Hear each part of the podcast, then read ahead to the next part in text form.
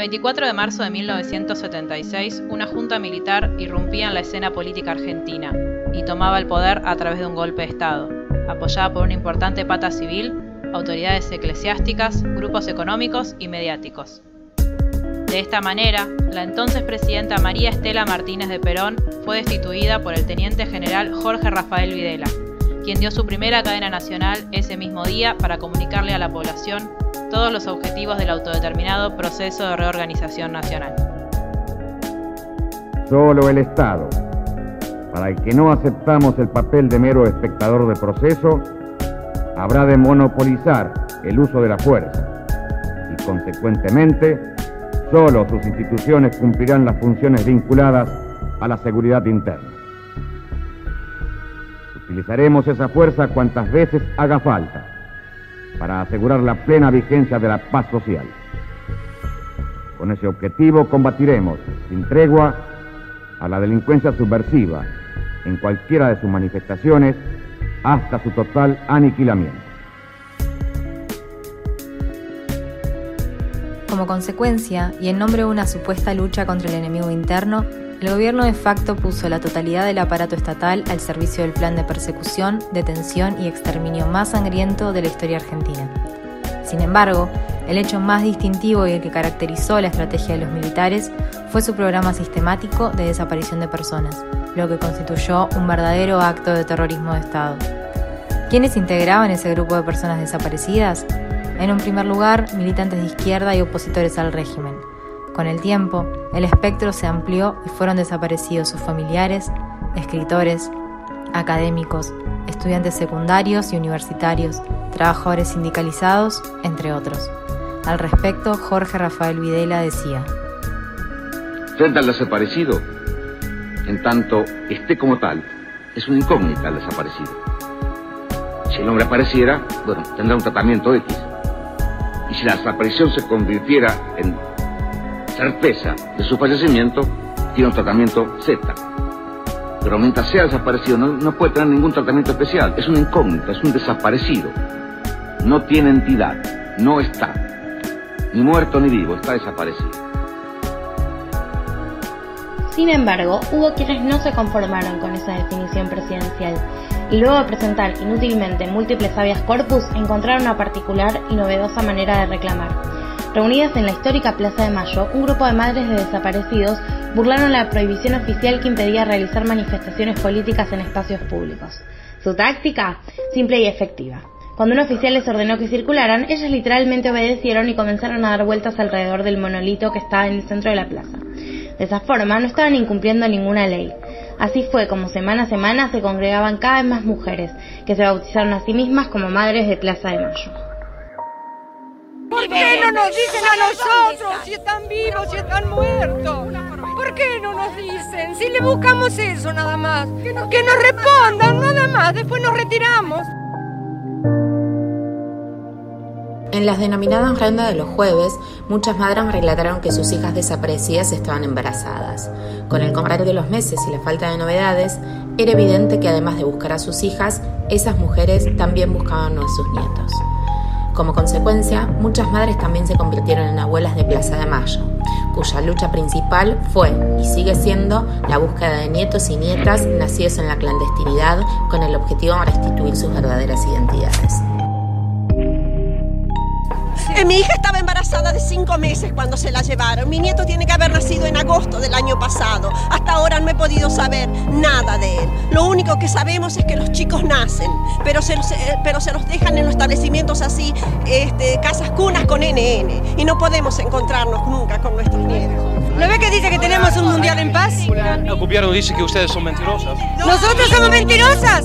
¿Qué? ¿Estamos, estamos mintiendo de Está todo, todo comprobado. En el, en el Palacio de Justicia están todos los testimonios. Se calcula que la dictadura secuestró, torturó y desapareció de forma totalmente ilegal a 30.000 compañeros. La lucha de las madres y abuelas por la memoria, verdad y justicia continúa hoy en día y de hecho se expandió con la conformación de organizaciones de familiares de desaparecidos y de lesijes nacidas en cautiverio. Al día de hoy se recuperaron 130 nietes. durante 25 años, que fue el tiempo que tardaron las abuelas en, encontrarme junto con la justicia, yo estaba absolutamente convencida de que era hija biológica de mis apropiadores, pero además estaba convencida de que no existían las personas desaparecidas. La madrugada del 19 de noviembre del 76, fuerzas del ejército, la policía bonaerense, la policía de Santa Fe, rodearon la casa y la destruyeron con granadas, con ametralladoras. Fui puesto en el placar, adentro de un placar por mi mamá, en la misma habitación donde estaba ella, y eso me protegió un poco más. Los tiempos oscuros de la dictadura quedarían atrás a partir de 1983, cuando la Junta, debilitada tras el fracaso de la Guerra de Malvinas, llamó a elecciones. El candidato de la Unión Cívica Radical, Raúl Alfonsín, resultó ganador y asumió su mandato reivindicando la democracia. Con la democracia se come, con la democracia se educa, con la democracia se cura. No necesitamos nada más que nos dejen de mandonear, que nos dejen de manejar la patria financiera, que nos dejen de manejar minorías agresivas, totalitarias, inescrupulosas, que por falta de votos buscan las botas para manejar al pueblo argentino. Sin embargo, la pregunta que rondaba en todo el espectro político, social y militar era, ¿qué hacer con los militares culpables del secuestro, desaparición y asesinato de 30.000 personas? Ante esa incógnita, el presidente ordenó por decreto avanzar en un juicio a las juntas militares por sus violaciones sistemáticas a los derechos humanos. A partir de allí, se abriría una investigación pionera en el mundo, por primera vez en toda la historia, un grupo de dictadores debió comparecer ante tribunales de su propio pueblo que lo juzgó por sus crímenes. Además, se conformó la Comisión Nacional sobre la Desaparición de Personas, con ADEP, que plasmó los resultados de su investigación en un libro emblemático en la lucha por la memoria, verdad y justicia, El Nunca Más. Fue presentado por el escritor Ernesto Sábato. En nombre de la seguridad nacional, Miles y miles de seres humanos, generalmente jóvenes y hasta adolescentes, pasaron a integrar una categoría tétrica y fantasmal, la de los desaparecidos. Palabra, triste privilegio argentino, que hoy se escribe en castellano en toda la prensa del mundo. Con tristeza, con dolor, hemos cumplido la misión que nos encomendó en su momento el presidente constitucional de la República entendiendo que no podrá haber reconciliación sino después del arrepentimiento de los culpables y de una justicia que se fundamente en la verdad. La sentencia fue dictada casi dos años después, en diciembre de 1985, condenando a cinco militares y absolviendo a cuatro de ellos. De los condenados, solo Videla y Macera lo hicieron con reclusión perpetua, decía el fiscal César Estracera en su alegato a partir de ese juicio y de la condena que propugno, nos cabe la responsabilidad de fundar una paz basada no en el olvido, sino en la memoria, no en la violencia, sino en la justicia. Esta es nuestra oportunidad y quizá sea la última. Señores jueces, quiero renunciar expresamente a toda pretensión de originalidad para cerrar esta requisitoria. Quiero utilizar una frase que no me pertenece porque pertenece ya a todo el pueblo argentino. Señores jueces, nunca más. Una vez dictadas las sentencias, el gobierno de Alfonsín buscó clausurar el tratamiento judicial de los crímenes cometidos durante la dictadura. Y así es como los diputados por la UCR, Juan Carlos Pugliese, Carlos Bravo y Antonio Macris, presentan dos proyectos de ley, la obediencia de vida y el punto final. Es así que estamos enviando al Congreso de la Nación para su tratamiento en sesiones extraordinarias un proyecto de ley que contempla un plazo de extinción de la acción penal que permita en el menor tiempo razonable liberar de sospechas a quienes a más de tres años de iniciadas las investigaciones no hayan sido considerados formalmente sospechosos por los jueces, al par de que se procura también, como dije antes, acelerar esos procesos. Hemos promulgado también la ley llamada de la obediencia de vida. Ustedes conocen cuál es nuestra preocupación desde siempre. Habíamos dicho ya en la campaña electoral que había tres niveles de responsabilidad. La de quienes adoptaron la decisión de tomar la política que se tomó para combatir el terrorismo subversivo, la de que los que cumplieron órdenes y la de que se excedieron en el cumplimiento de esas órdenes. Estas leyes, conocidas como leyes de impunidad, beneficiaron a genocidas como Alfredo Ignacio Astiz o Antonio Bussi, quienes serían juzgados años más tarde y despertaron la indignación de los organismos de derechos humanos. Y no vamos a permitir el punto final, porque el punto final no viene por decreto. Acá tenemos que saber qué pasó con cada uno de los nuestros. Pero la impunidad no iba a detenerse allí. El 7 de octubre de 1989, a pocos meses de asumir como presidente, Carlos Menem indultó a todos los jefes militares que no habían sido beneficiados con las leyes de obediencia de vida y punto final, como así también a quienes llevaron adelante los levantamientos cara pintadas y a los ex miembros de la Junta de Comandantes condenados por los delitos ocurridos durante la Guerra de Malvinas. Han firmado los decretos de indulto para militares y civiles a los efectos de que nos reconciliemos y pacifiquemos el país los argentinos. Yo sé que va a haber descontentos, como en todos los hechos de la vida, pero también estoy convencido de que muchos millones de argentinos están aplaudiendo esta medida.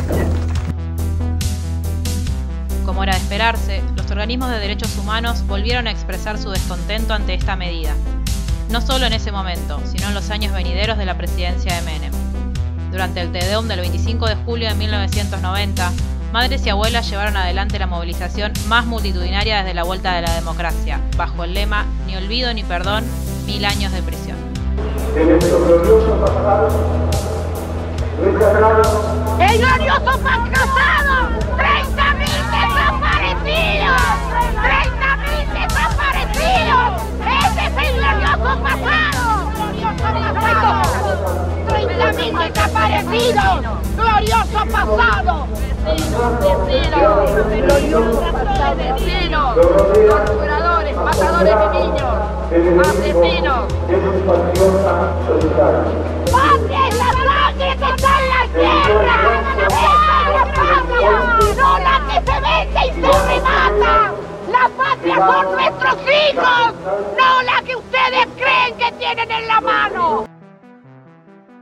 Ante la falta de respuesta del Estado, organizaciones como Madres y la recientemente conformada Hijos llevaron adelante una nueva modalidad de lucha, los scratches. ¿Sabe usted dónde está ahora los que torturaron y asesinaron a nuestros hijos? ¿Sabe qué cargo ocupan o qué actividades desarrollan? ¿Sabe dónde viven? Los scratches consistían en apersonarse en los espacios donde los genocidas y represores se movían con impunidad y naturalidad para contarles a quienes coexistían con ellos quiénes eran y qué habían hecho. El primer escrachado fue Astiz, de quien pegaron fotos en las puertas de los locales a donde iba a bailar junto con la consigna ¿Sabe usted con quién está bailando? Otro punto de inflexión para la organización de madres durante este periodo es que además de enfrentar las políticas de impunidad de Menem, también comenzaron a manifestarse en contra de sus políticas sociales y económicas. Los que nos reprimieron ayer, los que quieren aplicar el plan económico a cuesta de la, de la sangre, del hambre, de la desocupación de todos nosotros. Si no tenemos claro que la sangre del pañuelo blanco ayer es la amenaza más fuerte de este gobierno A su vez, y encolumnados tras la iniciativa de madres, tanto del lado de como las de línea fundadora, el pueblo argentino comienza a salir a la calle a expresar su descontento, iniciando así un lazo que será inquebrantable o recíproco, el de las madres de Plaza de Mayo y la defensa de las causas populares. Esto se explicita en 2001, cuando el gobierno de la Alianza, encabezado por Fernando de la Rúa, impone el corralito. El pueblo se volcó a las calles, fue reprimido y se declaró el estado de sitio. Las madres, al ver la situación, se convocaron en la Plaza de Mayo y empezaron a exigir el cese en la represión y la aparición de los manifestantes detenidos. A eso, la policía respondió con más represión. ¡Ojo con lo que hagas, eh! ¡Ojo con no le vayas a pegar, eh! ¡Que no le pegues al Nos enteramos que habían puesto a cincuenta y tantos chicos presos y él dijo, bueno, vamos a la plaza a ver lo que pasa. Así que las madres de acá, a las 10 y algo, ya nos fuimos a la plaza. Y le dijo al comisario porque los tenía detenidos y que no, que no había hecho nada y que los quería hacer largar y nos largaron. Y nos quedamos en la plaza, era un día de lucha, pero ya está, hacía ya dos días que estábamos luchando para, por lo que estaba pasando, que ya todos vinieron después la caballería. Entonces las madres nos pusimos todas agarradas del brazo. Y los caballos se los tiraban encima, no importaba. No sabías cuál era más animal, si el de abajo o el de arriba.